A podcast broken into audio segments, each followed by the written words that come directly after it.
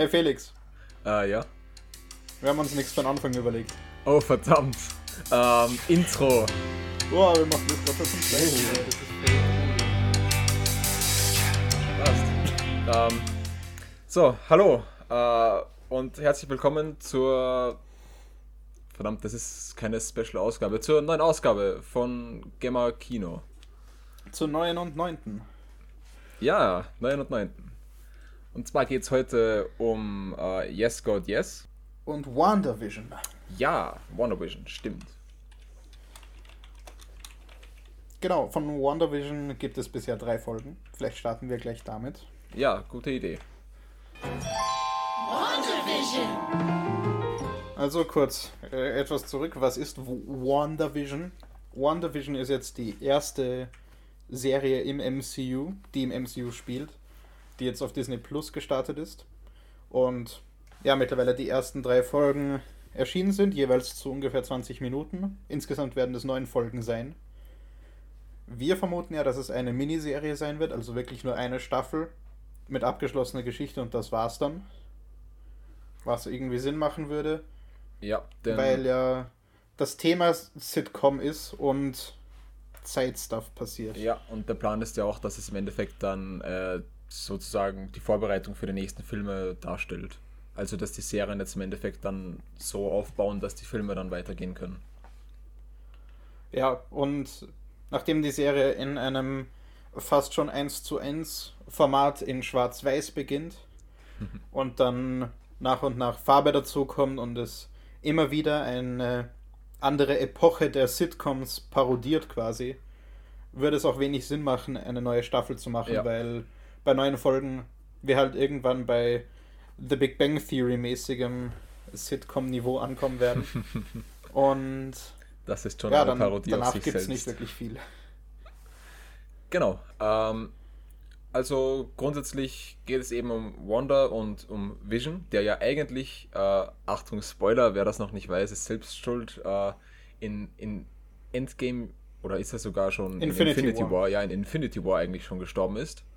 Und Wanda, die vermutlich damit versucht, also in dieser eigenen Realität, das irgendwie auf die Reihe zu bekommen und nicht komplett durchzudrehen und sich deshalb vermutlich alles unter Anführungszeichen vermutlich versucht, sich damit eben die perfekte Welt zu erschaffen, in der noch alles genauso ist, wie es sein soll. Wanda und Vision. Sind wir nicht ein schönes Paar? Das ist jetzt unser Zuhause. Ich will, dass wir da reinpassen. Deshalb, man sieht auch immer wieder, und ich glaube, jetzt können wir auch die Spoilerwarnung für die Serie aussprechen. Ähm, Ja. man sieht auch immer wieder, wenn irgendetwas schief läuft oder, oder sie oder, oder es eben passieren könnte, dass sie auffliegen, so ihre äh, Superkräfte preisgegeben werden oder so, dann verändert Wanda die Realität, vermutlich Wanda. Und das passiert eben nicht. Also, ich, ich glaube, an der Theorie ist durchaus was dran, auch weil es, weil es ja mit, dem, mit den Comics zusammenpasst, also House of M etc.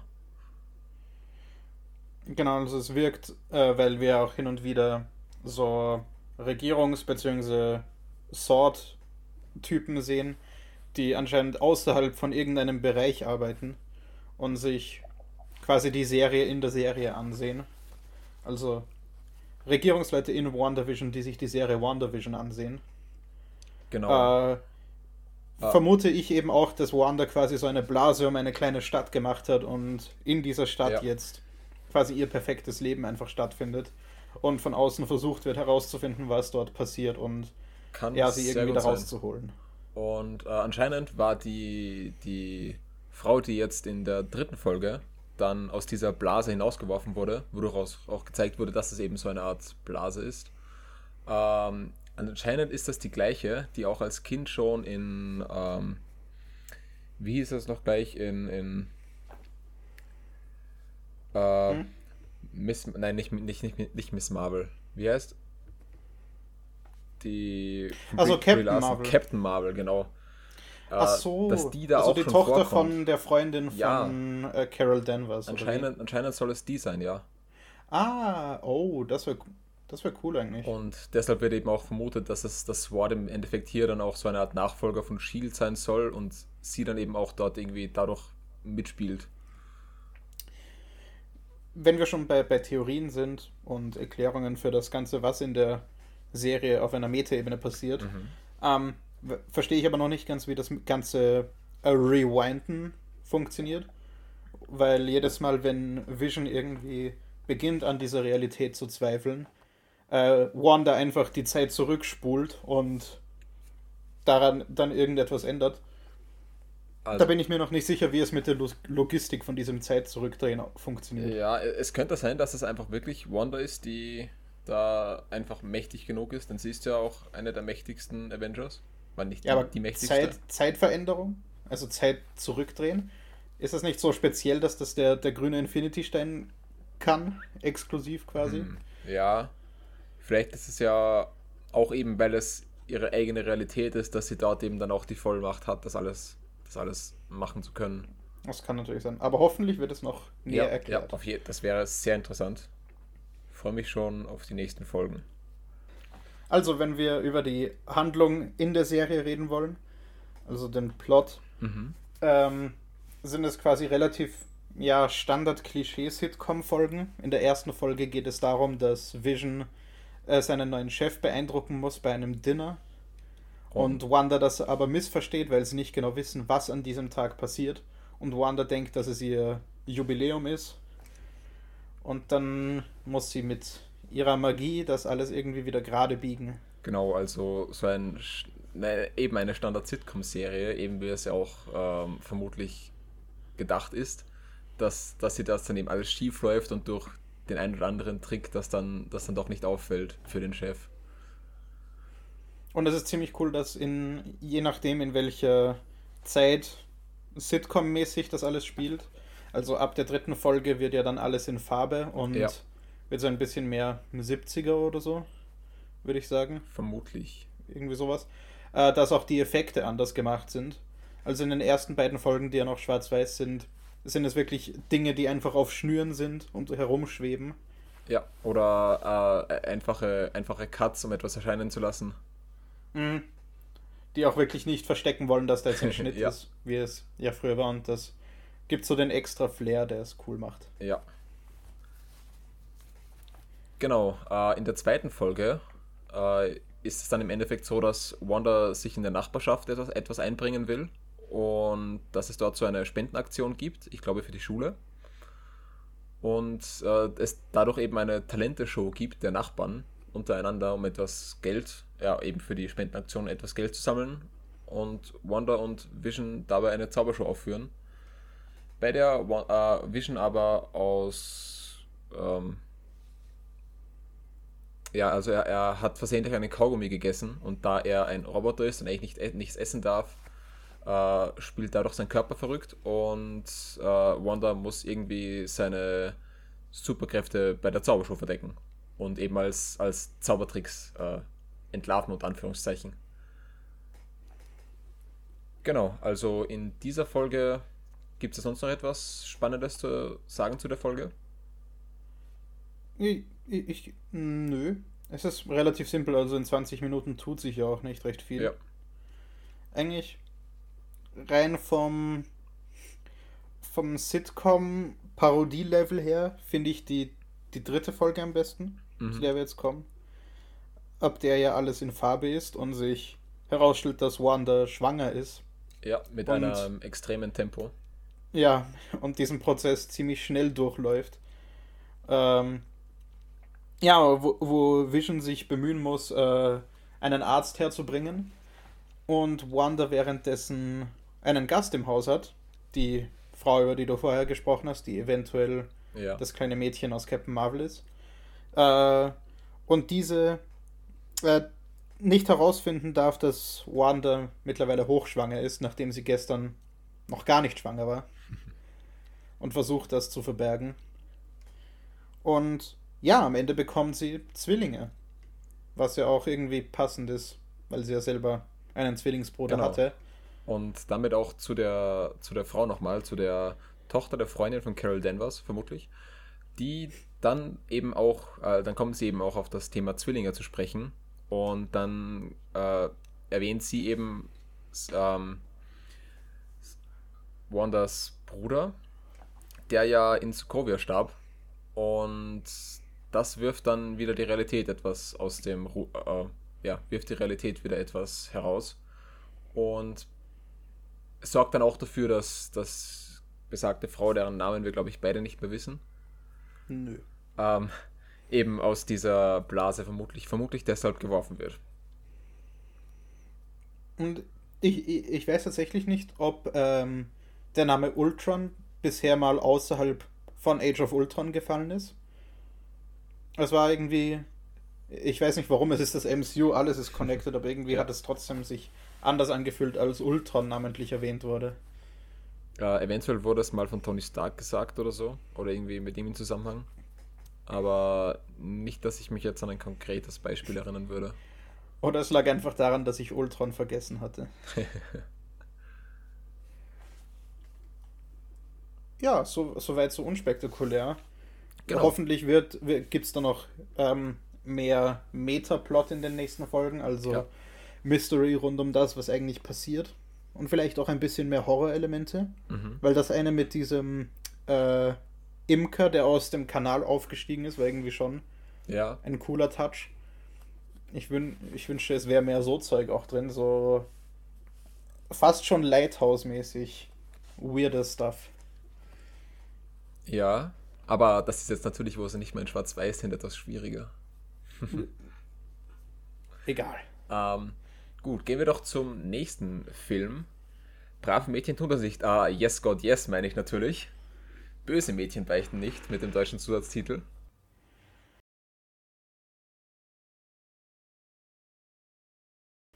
Hm, Ich, ähm, wir haben, glaube ich, Gott hat Sex nur aus einem Grund erschaffen. Ein Mann, eine Frau, eine Es Ehe. kann sein, dass wir erwähnt haben, dass Ja. es neben Brave Mädchen tun das nicht einen anderen Film gab, von dem wir den Trailer gesehen haben, der vom Poster und vom Trailer her recht ähnlich gewirkt hat. Ja. Zu dem Zeitpunkt haben wir aber unterschätzt, dass es ja irgendeinen Grund haben muss, dass dieser Kurzfilm zu einem Langfilm gemacht wurde. Und da der Film jetzt auf Premise haben wir ihn uns angeschaut und siehe da, er ist gut. Genau, kurz zu dem ungefähren Film. Also wir haben uns auch den Kurzfilm angesehen. Es ist ja eine Kurzfilmadaption, ich glaube ein Prime Exclusive Titel, der von Karen Main, äh, also Karen Main war die Regisseurin und hat ihm anfangs den Kurzfilm gemacht, der glaube ich ein paar Preise gewann und durfte dann einen Langfilm daraus machen. Der zwar nur etwas über eine Stunde geht, aber länger wäre auch glaube ich nicht gut gewesen. Also Nö, der passt so ziemlich Genau. gut. Das ist im, Ende, im Endeffekt passt der Film in diese eine Sch- 77 Minuten, glaube ich. Eine Stunde drei, äh, eine Stunde 17. Passt da ziemlich gut rein. Also, Mhm. ja. Äh, es geht um ein Mädchen auf einer katholischen Schule, die auf dieser, dieser Schule eben die Sexualität immer als etwas Böses und das darf man nur mit der äh, mit dem Ehepartner etc. beigebracht bekommen hat und die aber doch langsam ihre eigene Sexualität entdeckt. Und das alles im Jahr 2000. Genau. Alles noch ein bisschen oldschool ist. Äh, wir haben geglaubt, dass es früher ist. Also ich habe mich weit weiter verschätzt als du.